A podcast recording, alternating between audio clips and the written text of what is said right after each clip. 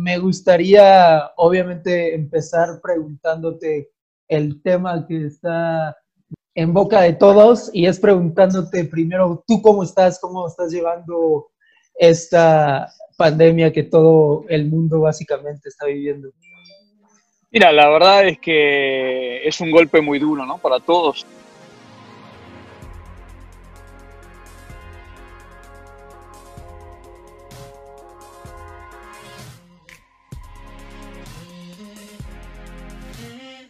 En este, en este momento, eh, realmente eh, el, el, tema nos ha tocado parejo a todos ahora, porque bueno, en todo el mundo pasa exactamente lo mismo. ¿no?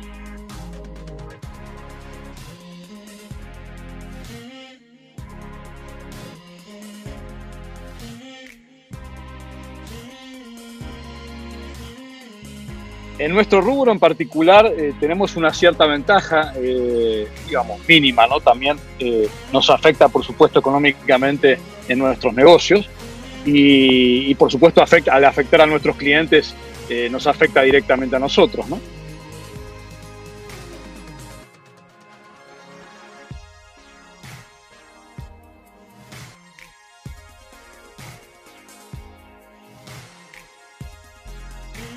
Pero en la forma de trabajar, particularmente, eh, nosotros tenemos una ventaja ya que podemos hacerlo de forma remota, ¿no? Eh, nuestro trabajo, particularmente en nuestro despacho, eh, lo viene haciendo ya desde hace varios años porque nos tocan de repente proyectos en diferentes lugares, tanto de México como del mundo, ¿no? Entonces, muchas veces eh, nos toca a mí particularmente trabajar fuera de mi oficina, ¿no? Y, trabajo conjuntamente con mi equipo de forma remota perfectamente. Aunque bueno, siempre es necesario el contacto visual, ¿no? También. Entonces, eh, cuando se prolonga demasiado, como es en, este caso, se hace más complicado, ¿no? Pero, pero bueno, la verdad es que lo más importante aquí es eh, tratar de sobrellevar toda esta crisis de la mejor forma eh, tratar de sacarle eh, el mayor jugo posible, a, si se puede decir de alguna forma, a, este, a esta cuarentena ¿no? que nos toca encerrarnos y, tratar de, echar a andar nuestra, justamente nuestra creatividad a partir de este encierro y que nos da un poco más de tiempo, ¿no? una pausa que muchas veces nosotros necesitamos ¿no? también en nuestro trabajo como creativo. Eh, a mí particularmente lo que me pasa, por ejemplo, en una situación de normal, ¿no? Es que eh, en el día a día eh, eh, estamos muy siempre apresurados, ¿no? Que hay que sacar el tal plano, porque tal proyecto, porque nos exige el cliente que presentemos tal día, que hay que empezar la obra a tal fecha, que el constructor está exigiendo determinadas cosas porque no entiende, no entiende ciertos planos o ciertos detalles. Entonces siempre estamos corriendo, ¿no? También estamos atendiendo otros temas, ¿no? Cuando yo estoy en la oficina con todo mi equipo, eh, no solo atiendo temas eh, particularmente de diseño, sino a veces también me tocan temas administrativos como director del despacho. Eh, y, y, la verdad es que lo que hago justamente habitualmente es irme de la oficina, ¿no? Para poder, digamos, en cierta forma concentrarme, ¿no? En ciertas cosas. Entonces, a veces a mí, a mí me viene muy bien el tema de irme tres, cuatro días a veces fuera, de la oficina eh, y fuera incluso de México para inspirarme y, poder sacar adelante ciertas cosas que necesito en cuanto a diseño, ¿no? Sí, eh, perdón, sí, perdón. Eh, sí, es, muy interesante esto que dices, que realmente el encierro y este hecho que, que tengamos más tiempo, justamente hablaba ayer igual con un arquitecto de un despacho que se llama Mexar, que trabajan en Tulum, y, y, platicábamos cómo este encierro y cómo el que las personas tengamos más tiempo está nutriendo nuestra, nuestro, nuestra capacidad de ser más creativos y tal vez, como, como tú dices, perfeccionar o hacer más entendible nuestro trabajo, ¿no? Sí, seguro. Mira, a mí, a mí yo me di cuenta hace unos años, lo, y, eh, digamos, casualmente eh, viajé a, a Londres por, por, por, un premio que habíamos ganado por uno de nuestros proyectos. Y, eh, y en ese momento tenía que estar, digamos, había como dos o tres eventos, recuerdo uno, uno por día, eran como tres o cuatro días de eventos de, de esta ceremonia, de este, de, este, de este premio, de esta premiación. Y entonces tuve que estar como tres, cuatro días eh, fuera de la oficina, ¿no? Y, y, me y, justo tenía pendiente un diseño muy importante de un proyecto que, eh, que, en, la oficina no lo podía resolver. Bueno, no lo había podido resolver en esos días antes de irme de viaje, ¿no? Eh, que me faltaba, digamos, como cerrar ciertas cosas y tenía que, que entender por dónde, ¿no?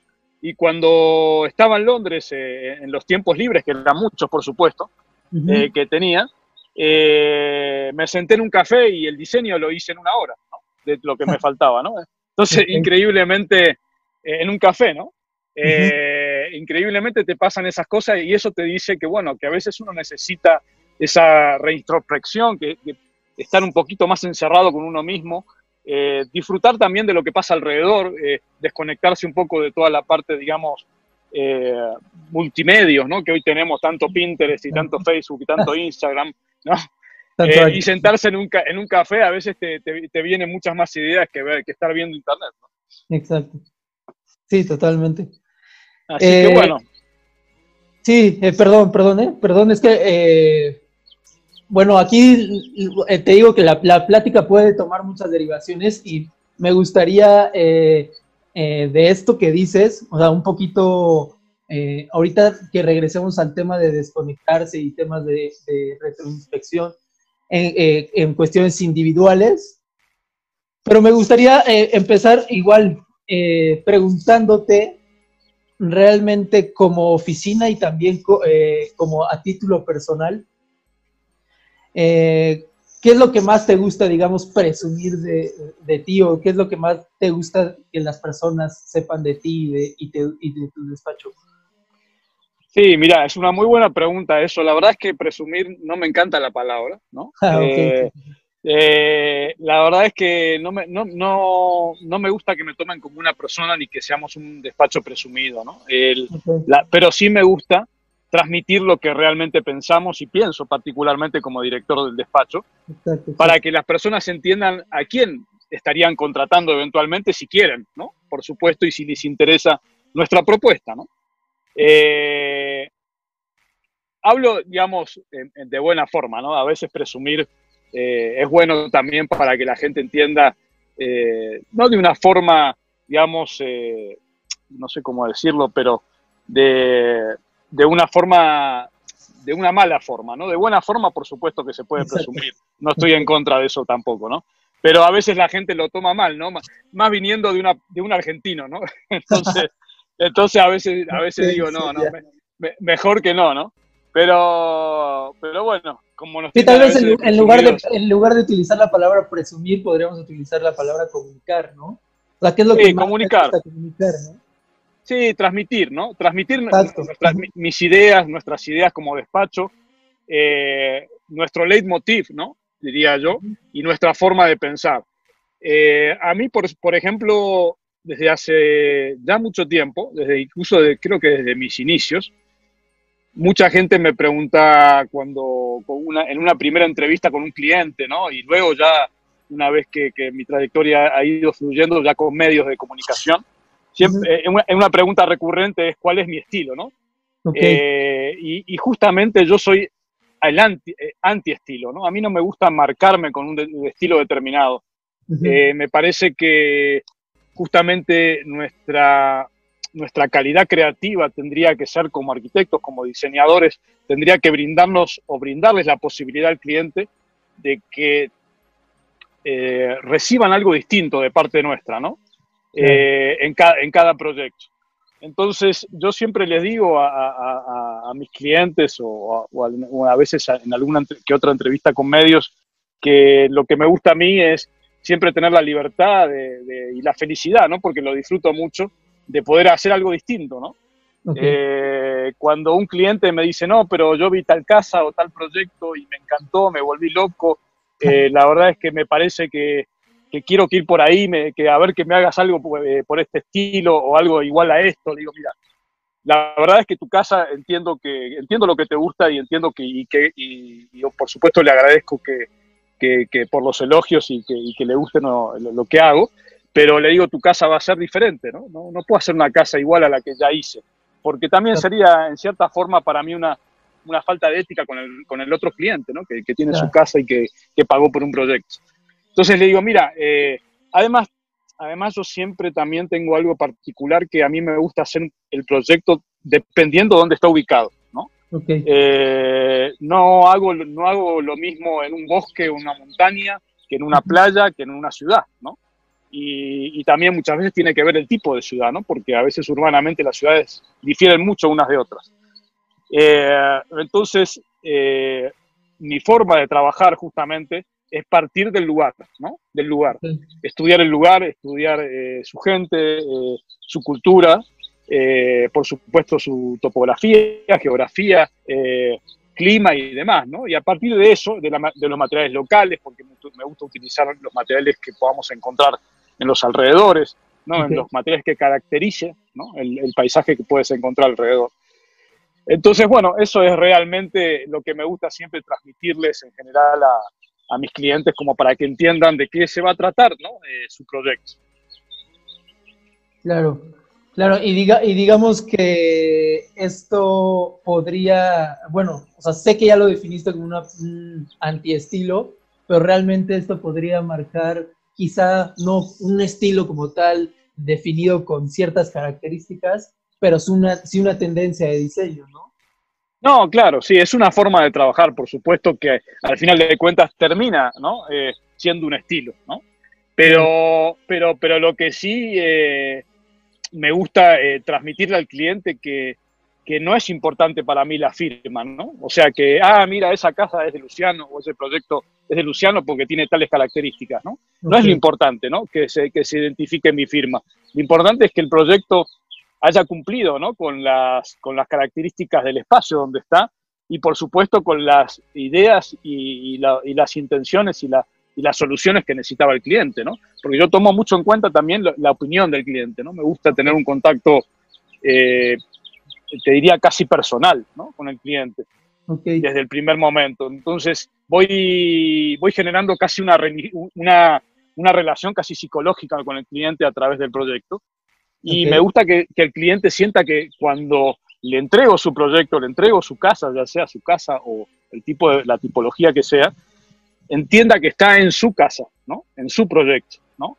Y que no es el proyecto de Luciano, ¿no? La casa de Luciano. Que entienda que, que sienta que es propia, ¿no?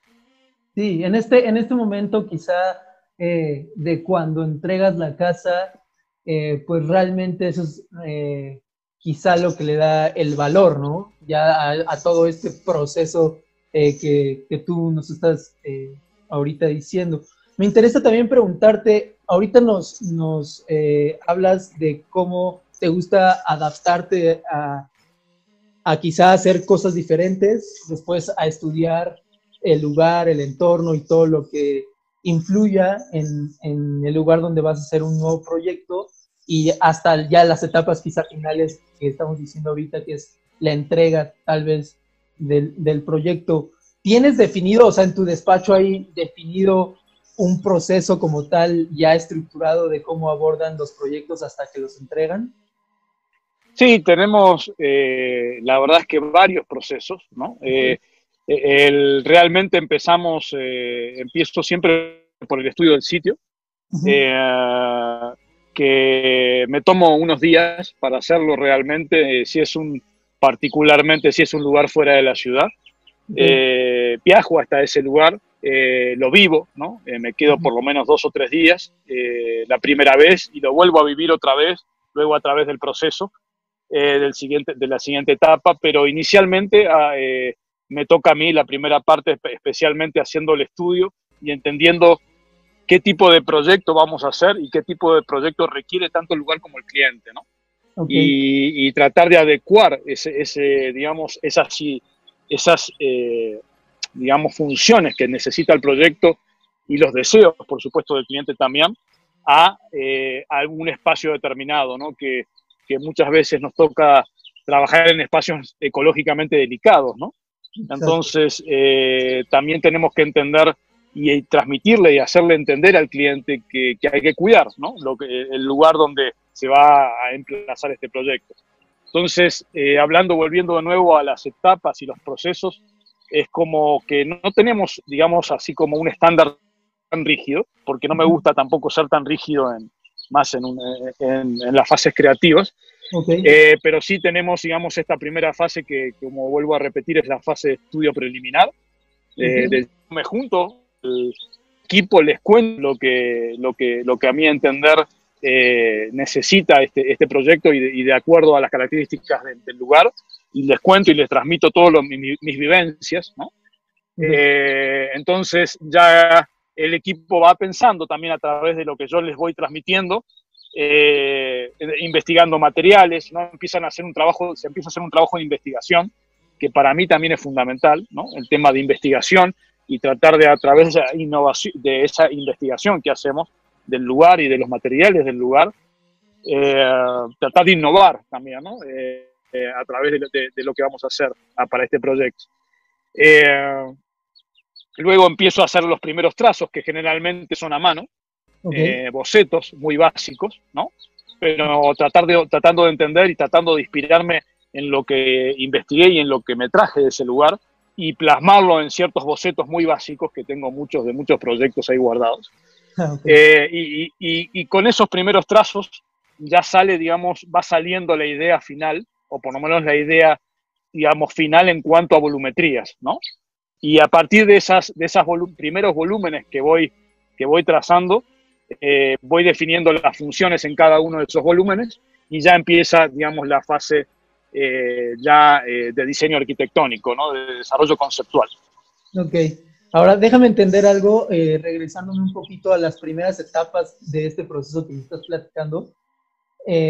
las primeras dos etapas que tú me dices, digo, no es, entiendo que no es una estructura tan rígida, pero en las primeras dos etapas mm, dices que tú eh, te gusta ir a vivir, ir a entender y tú te vas personalmente a los sitios donde se va a desarrollar el proyecto.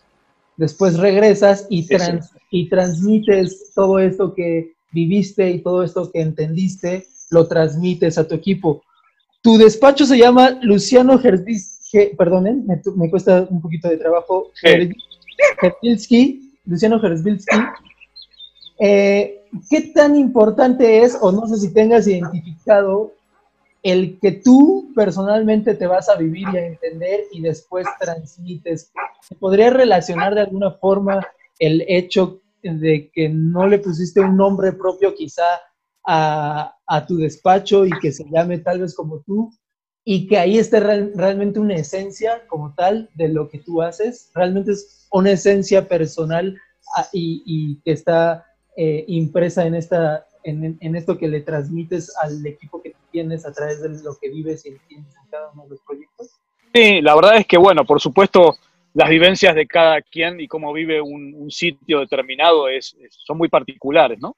Eh, si, si, viajo yo a un lugar y te cuento, mirá, la pasé bárbaro porque me encantó tal cosa y tal otra, tú, me, y tú viajas al mismo lugar luego y me vas a decir otras cosas, ¿no? Exacto. y, y se te van a, a, digamos, como, como a llamar la atención seguramente otras cosas que a mí no, probablemente.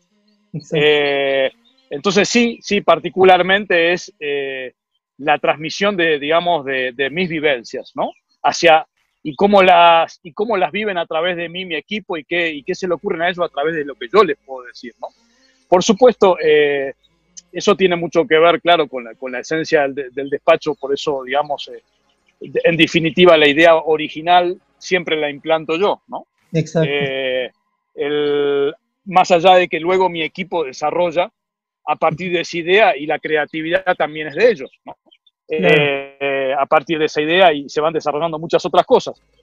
Eh, esto lo digo también porque luego mi equipo también viaja, ¿no? Pero viaja ya con el desarrollo en marcha, ¿no? Okay, ya. y que el, y, y también hay algo muy importante, ¿no? Eh, nuestro despacho particularmente hace tanto la arquitectura como el interiorismo, ¿no? Y, ah, ah, eh, entonces, eh, los procesos son mucho más largos al final de cuentas, porque nosotros estamos de 0 a 100, o sea, hasta el último detalle del, del proyecto, hasta que no se termine el último detalle, no salimos, ¿no? Prácticamente le entregamos al cliente el proyecto 100% terminado. Entonces, los procesos, que era lo que estábamos hablando, se, eh, continúan incluso durante el diseño ¿no? y continúan incluso durante el proceso de obra. en este caso de la fase más que nada de interiorismo. ¿no? Ok. Sí, y realmente, digamos, el hecho de que de que lo desarrollen ustedes, incluso hasta podría eh, hacer que estos detalles, como lo, logro ver obviamente en todos los proyectos que, tienen publicados, es, eh, tengan, digamos, un carácter más palpable, ¿no? O sea, más que las personas lo pueden apreciar más. Sí, sí, la verdad es que originalmente el despacho cuando comencé, eh, ya hace muchos años, hace casi 18, eh, que lo fundé aquí en México, porque mi, carrera, digamos, la, desarrollé completamente aquí en México. Eh, originalmente empecé solo con arquitectura, ¿no? Y a partir de una anécdota muy interesante, a mí, más allá de que empecé con arquitectura, siempre me gustó todos los rubros del diseño, ¿no? Siempre fui un fan del diseño en general, ¿no? Tanto del diseño de mobiliario como de accesorios, como de moda, ¿no? A mí me gusta mucho el diseño en todos sus, sentidos, ¿no? Y el, diseño de iluminación, ¿no? que tengo una, particularmente una maestría en, iluminación, me, encanta diseñar lámparas, eh, y hacer el diseño de iluminación de los proyectos, por supuesto, también. Entonces, en, volviendo, digamos, a, cómo, cómo, se da esta, esta situación de, de, poder desarrollar el, el, proyecto completo hasta el último detalle, es que en uno de los, una vez, eh, hace, hace ya unos cuantos años, una de mis primeras casas que entregaba, eh, estaba por terminar la casa y en ese momento tenía una infraestructura muy pequeña al despacho, pero yo de todas formas em, eh, ya diseñaba lámparas para mis proyectos y también, digamos, como que quería empezar a, integrar el, diseño de mobiliario, ¿no? Y se dio particularmente en, este, en esta casa que el cliente, digamos, viajaba mucho, ¿no? Eh, eh, tanto él como su esposa, y, no tuvimos, digamos, y yo no tuve la claridad como para poder transmitirles lo que, lo que el, proyecto para mí arquitectónico necesitaba con, eh, respecto al proyecto de interiorismo. Entonces, al final de cuentas, en los desencuentros que, hemos, que, teníamos por sus viajes, incluyendo los míos también, no, pudimos, no, no, nos ponemos, no nos pusimos de acuerdo realmente eh, en que desarrolle el interiorismo de esa casa. Y finalmente el cliente, le, cuando en un, volvió de uno de sus viajes, que por cierto bastante largos, ya quería estrenar su casa y le agarró la desesperación, entonces su esposa fue y compró eh, en determinadas tiendas eh, el mobiliario que a ella le pareció, ¿no? sin por supuesto mi asesoramiento.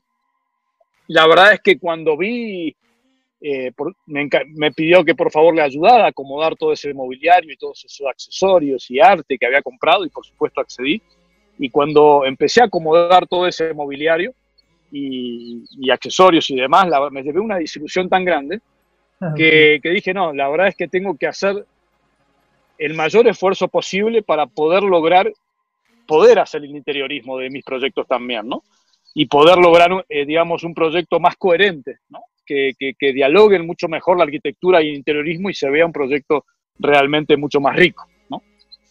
Eh, y, bueno, a partir de ese proyecto fue que, tomé la decisión de, empezar a trabajar en interiorismo hasta el último detalle. La verdad que es un trabajo bastante arduo, ¿no? porque no, casi no compramos nada, ¿no? básicamente todo lo diseñamos y lo producimos en México. Eh, en, distintas fábricas de, diferentes lugares de la República, en Monterrey tenemos algunas, eh, otras en Puebla, de, las luminarias, por ejemplo, que yo diseño, eh, otras en Guadalajara, otras en el Estado de México.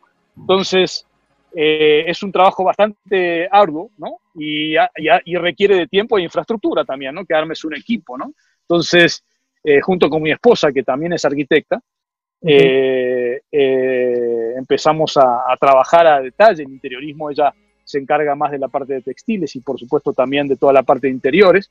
Y hoy por hoy ella es la directora de, esta, digamos, de este departamento de interiorismo que tenemos dentro del despacho.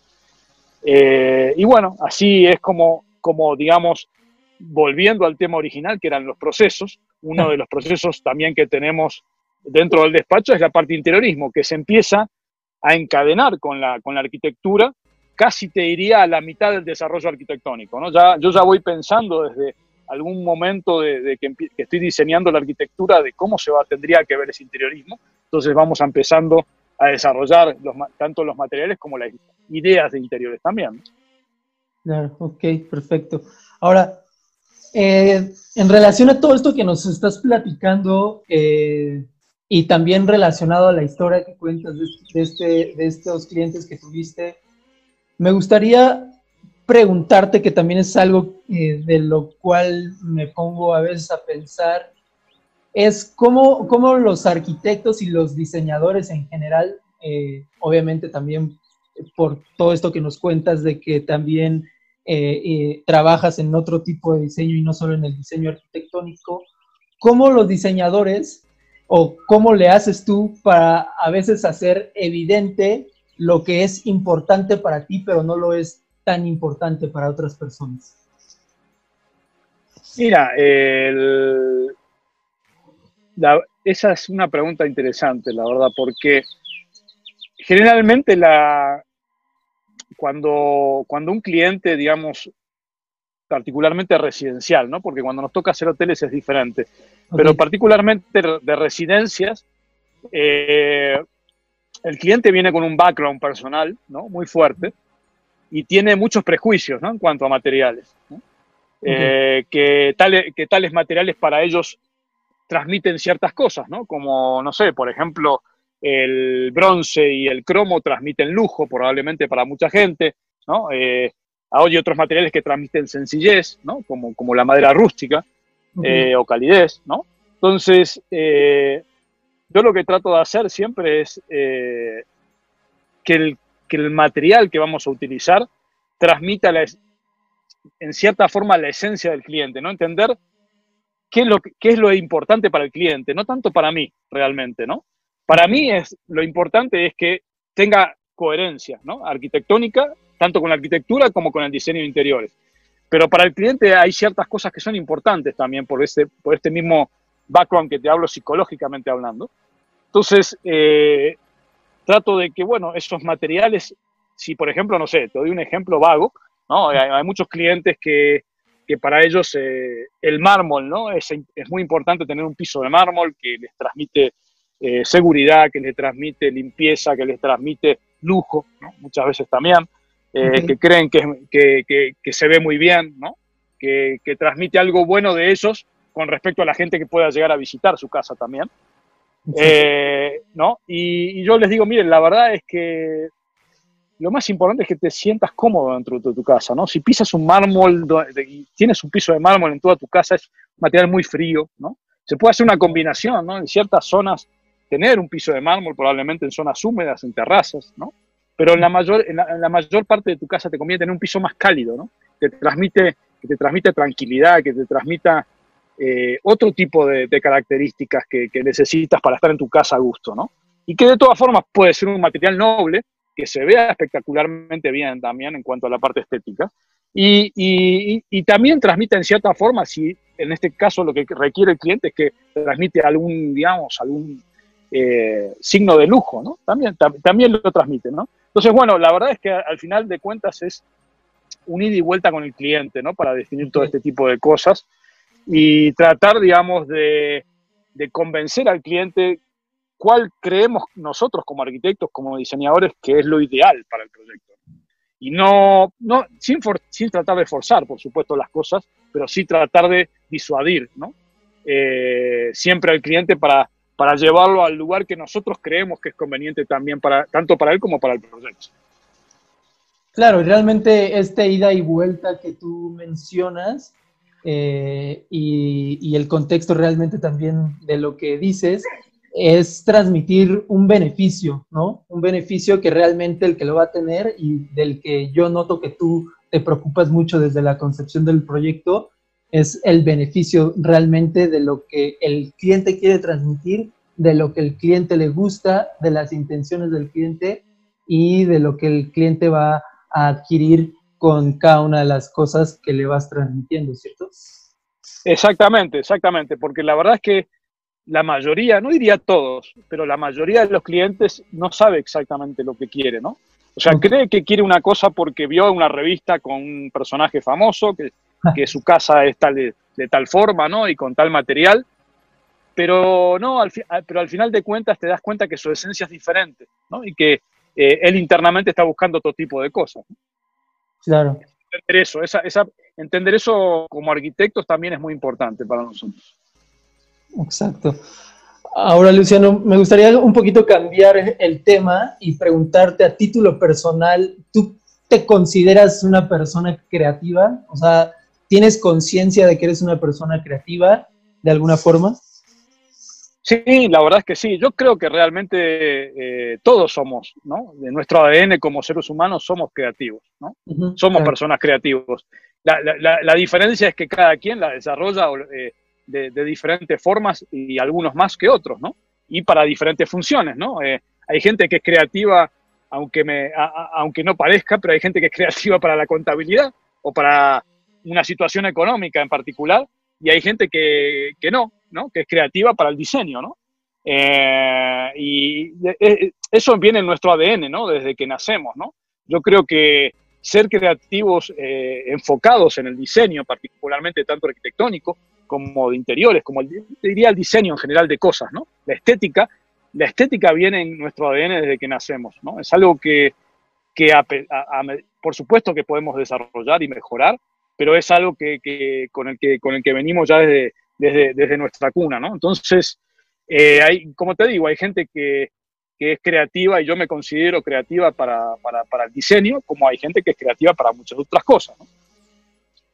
Claro, exactamente. Y, y, como bien dices, creo que sí es importante y se podría hacer la analogía entre las personas, como dices, todos somos creativos, pero algunas quizás lo ejercitan o lo, lo desarrollan más que otras. Eh, y específicamente en tu caso, eh, lo desarrollas y lo has desarrollado en relación al diseño y a la estética, ¿no? Exacto, sí, yo soy una persona que me encanta experimentar, ¿no? Me encanta experimentar cosas nuevas continuamente. Siempre digo que nunca aprendí todo lo que hay que aprender, todos los días aprendo algo nuevo, aprendo algo nuevo de todo, ¿no? Tanto de mis viajes, que realmente es una de mis pasiones, como de, de mis hobbies, ¿no? Como de situaciones con clientes, ¿no? La mayoría de las veces te puedo decir, y lo puedo asegurar, que mis clientes me enseñan, ¿no? También muchas cosas. Eh, y la verdad es que ese proceso de aprendizaje es, es muy, muy, muy interesante para, para, el creativo, ¿no? Para el ser creativo. Eh, muchas veces, y creo que la mayoría de las veces, cada vez que hago una, una presentación, mis clientes me dicen, ¿qué te fumaste, no? ¿Qué, qué, qué no? ¿Qué, ¿Qué, qué, te fumaste? Que mira, qué bueno que está y que pero qué locura, ¿no? Yo, sí, no, no, mira, sí, y, por supuesto mi respuesta es, mira, si, si, si para cada vez que necesito hacer creatividad y que se me ocurre algo, tengo que fumar, la verdad es que no estaría viviendo ya, ¿no? Pero, pero, pero, o fumarme algo, ¿no? Pero bueno, ese es parte, de, digamos, de, todo este de todo este lindo proceso y de todo este lindo trabajo que tenemos nosotros como, como arquitectos y como diseñadores. Claro, totalmente, totalmente te entiendo. Ahora, deja de preguntarte también a título personal y sabiendo que, y por obvias razones, sabiendo que tú eres una persona creativa tanto para el diseño y obviamente por consecuencia para temas estéticos. Y todo esto que nos dices de experimentar, aprender, los viajes, esto realmente es lo que nutre como tal tu creatividad, ¿no? O sea, ¿consideras que es lo más importante o qué otras cosas eh, aparte de estas, crees que es lo que podría nutrir la creatividad de alguna persona? Sí, yo creo que las experiencias son esenciales, ¿no? Eh, no siempre, obviamente, podemos viajar, ¿no? Tenemos actividades, tenemos a veces eh, limitaciones económicas, incluso también obligaciones familiares, ¿no? Entonces, pero desconectarse, pensar, ¿no? Desconectarse, tomarse, tomarnos, tomarnos el tiempo necesario, no, ya, ya te digo, podemos hasta hacerlo en un café, ¿no? Como a mí me ha pasado muchas veces, ¿no? Me siento en un café y empiezo a pensar cosas y pensar, ver a la gente pasar. Eh, la reintrospección es muy importante para el creativo, muy, muy importante. Yo creo que es una de las partes más, más importantes. O sea, mirar, mirar un poco eh, pensar, pensar continuamente, encerrarnos en uno mismo y, empezar a, ver también eh, ciertas cosas a partir de nuestro interior. Claro, exacto, exacto, totalmente. Creo que este tema de, soledad también podría ser algo que nutre para bien la, creatividad de las personas. Me gustaría también preguntarte eh, de todo esto que, nos, que bien nos estás diciendo, qué es lo que nutre hasta cierto punto tu creatividad, específicamente en los viajes, ¿tú a qué le pones atención? Eh, a mí, por ejemplo, yo soy un, fanático del arte, ¿no? Ok. Eh, entonces, lo primero que hago cuando llego a un lugar nuevo es eh, y antes, por supuesto, es investigar a ver dónde están los museos, ¿no? Ok. Me encanta, me encanta, me fascina ir a los museos, tanto por su faceta arquitectónica, por supuesto, porque hay algunos que están increíbles, ¿no? yo tengo mi, ahí mi, top five de, museos del mundo que, soy fan. Y, el, y, tanto te, te, vuelvo a repetir, de repetir por el tema arquitectónico, por el diseño arquitectónico del museo, como por supuesto el arte que contienen, ¿no? Eh, eh, empiezo también, eh, a veces hay muy, muy exposiciones muy interesantes que son itinerantes, a veces la exposición fija, ¿no? También del museo es muy buena. Esa es una de, de las cosas que realmente más me gustan hacer. Luego, me encanta integrarme en la cultura local, ¿no? vivir un poquito el lugar más como un local que como un turista. Entonces, hablar con la gente, me encanta hablar con la gente del lugar, eh, tratar de, interactuar un poco con la gente, ¿no?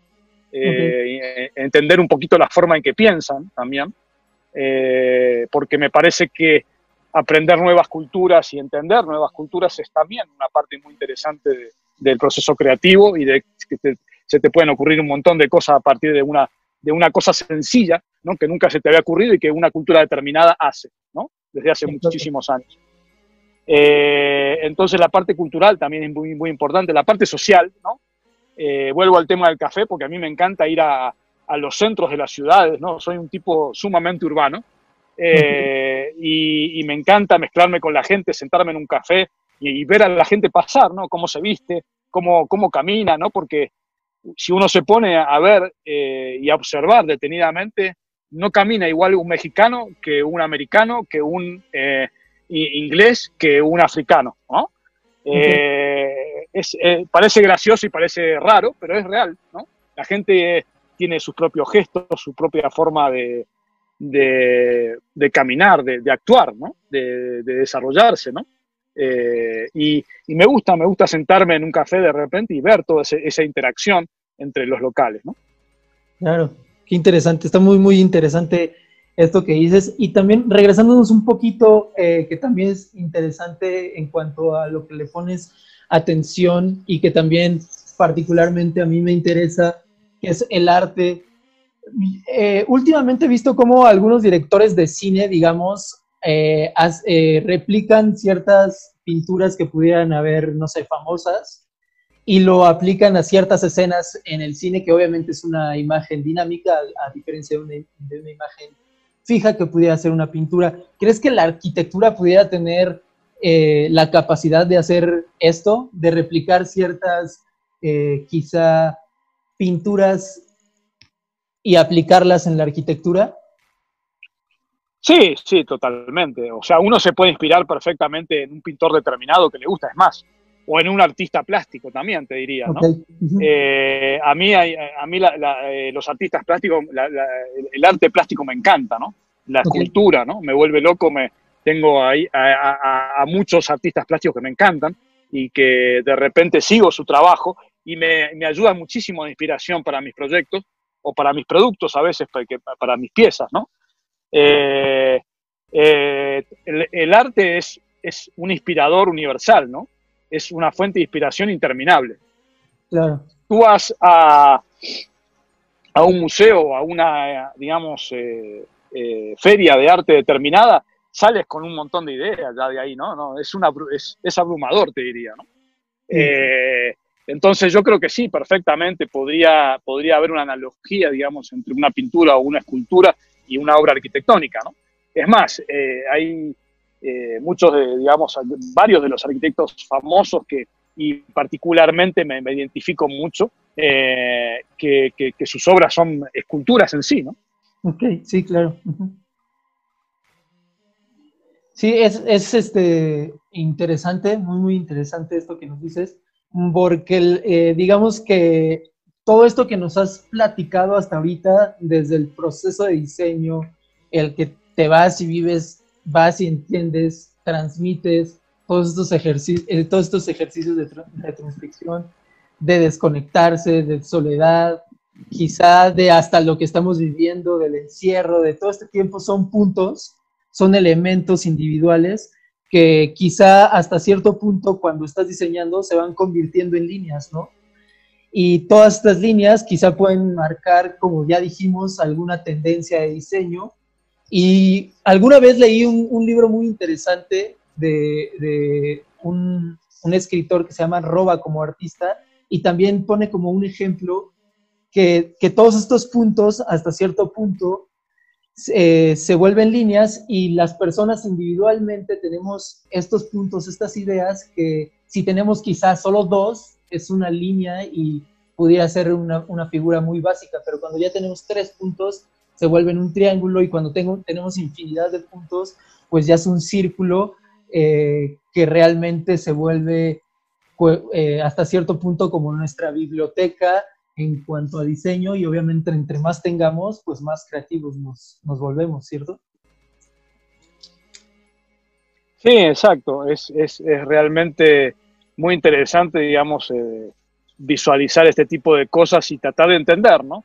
Por eso vuelvo a, vuelvo a lo mismo, o a algo de lo que decía hace unos minutos, que la observación es muy importante, ¿no? Porque parte de lo que mencionas es eso, ¿no? La observación, ¿no? Cuando tú ves un bullicio de gente y de repente, o sea, yo me acuerdo de un artista muy interesante chileno eh, que hizo su obra basada en toda su visión de, la, de, la, de, cómo pasaba la gente a través de una estación de un metro, de un metro ¿no?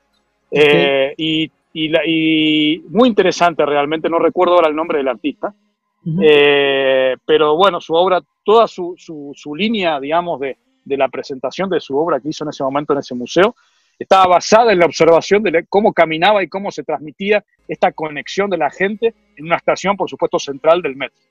Entonces, él unía con, justamente con puntos, con líneas, con, eh, parecían hasta códigos de barras, ¿no? toda esta interacción que había entre, en la gente que, que, transitaba esta, esta central. ¿no? Muy, muy interesante.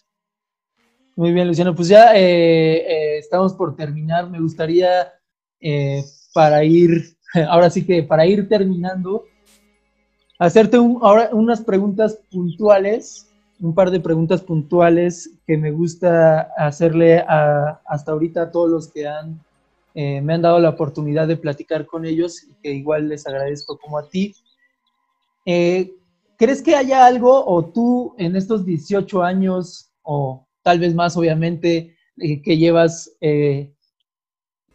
trabajando con la arquitectura, hay algo que la mayoría de las personas que estén relacionadas con la arquitectura digan, pero que tú no compartas. Así que digamos que, sea como un, como un conocimiento colectivo, pero que tú no lo tengas como la mayoría de las personas que están relacionadas con este sector. está difícil porque realmente hay, siempre hay opiniones muy amplias, que son respetables, por supuesto, ¿no? Eh, cada quien ve la arquitectura a su modo, ¿no? La verdad es que a, mí, por ejemplo, eh, digamos, uno de los puntos más importantes el que, del que no estoy de acuerdo, eh, quizás, no sé si con la gran mayoría, pero sí con una parte, es con la, con la rigidez, ¿no? A veces que tiene la arquitectura, y con los, con los testamentos, funda, con, con, ciertos fundamentos.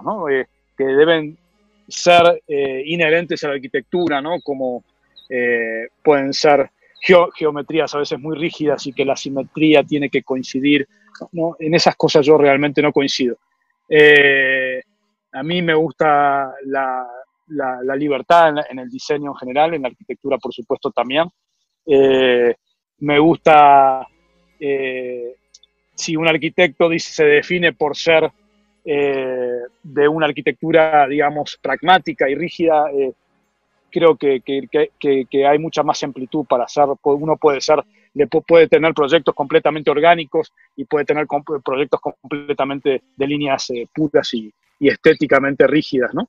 en ese, eso es uno de los fundamentos que realmente probablemente no coincida, ¿no? Claro, y estos fundamentos, esto, esto justamente que acabas de decir, va muy de la mano de lo que nos dijiste al principio de la plática, que es adaptarse cada vez en cada uno de los proyectos a hacer cosas diferentes. Exactamente, ¿no? Eso justamente es parte de, de mi base de pensamiento, ¿no? Para, para, para, mis diseños. Exacto. Ahora, si nos regresamos, eh, eh, si nos regresamos al inicio, quizá a hace 18 años, ¿le podrías dar a un consejo a un arquitecto que ahora empieza particularmente sus 18 años? Digamos que tú ahora que ya los recorriste, ahora este arquitecto los va a recorrer, ¿cuál sería el consejo que le darías? Mira, en principio es muy importante para un arquitecto que inicia, que en mi caso fue muy corto, me hubiera gustado que hubiera sido más por justamente mi traslado a México, probablemente fue lo que me cambió eh, integrarse a un despacho que ya viene con, digamos, con una trayectoria y una experiencia determinada, te ayuda a entender y a no cometer los mismos errores, ¿no? Que, que, que, que digamos, que, que seguramente ese despacho lo cometió en sus inicios, ¿no? Eh, y, aprendes y tienes una base, digamos, de aprendizaje muy interesante, ¿no? Aprendes a, a, a, tratar a veces también con un cliente, ¿no? Sin tener la responsabilidad directa con el cliente, porque al ser, digamos, parte de un equipo, y no la cabeza, no tienes la responsabilidad directa todavía y no es un peso tan grande, ¿no? Eh, y por supuesto tienes menos presión. Entonces, aprendes a tratar con un cliente desde ese lugar, ¿no? Y ya luego abordar, digamos, cómo ves que aborda el arquitecto eh, que, que, está a cargo del proyecto, ves que aborda la relación con el cliente y esas cosas, digamos, realmente nutren, ¿no? Porque una de los, creo que no le damos tanta importancia a nosotros, pero creo que una de las partes más importantes en nuestro, en nuestra carrera es la relación con el cliente, ¿no?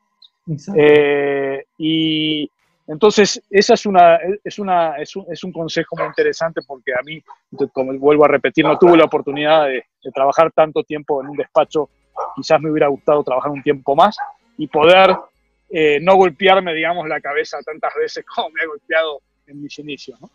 Ok, claro.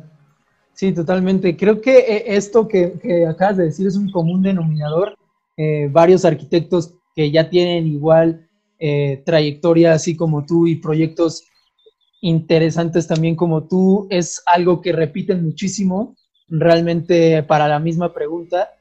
Eh, tal vez hay algunas cosas que como esto en la arquitectura se repiten, digamos que hasta cierto punto, en mi opinión, desgastamos los arquitectos o ya desgastaron hasta cierto punto el discurso, pero de tu plática me quedo mucho que no es un común denominador y quizá pudiera ser, eh, como se dice en el argot del emprendimiento, tu diferenciador.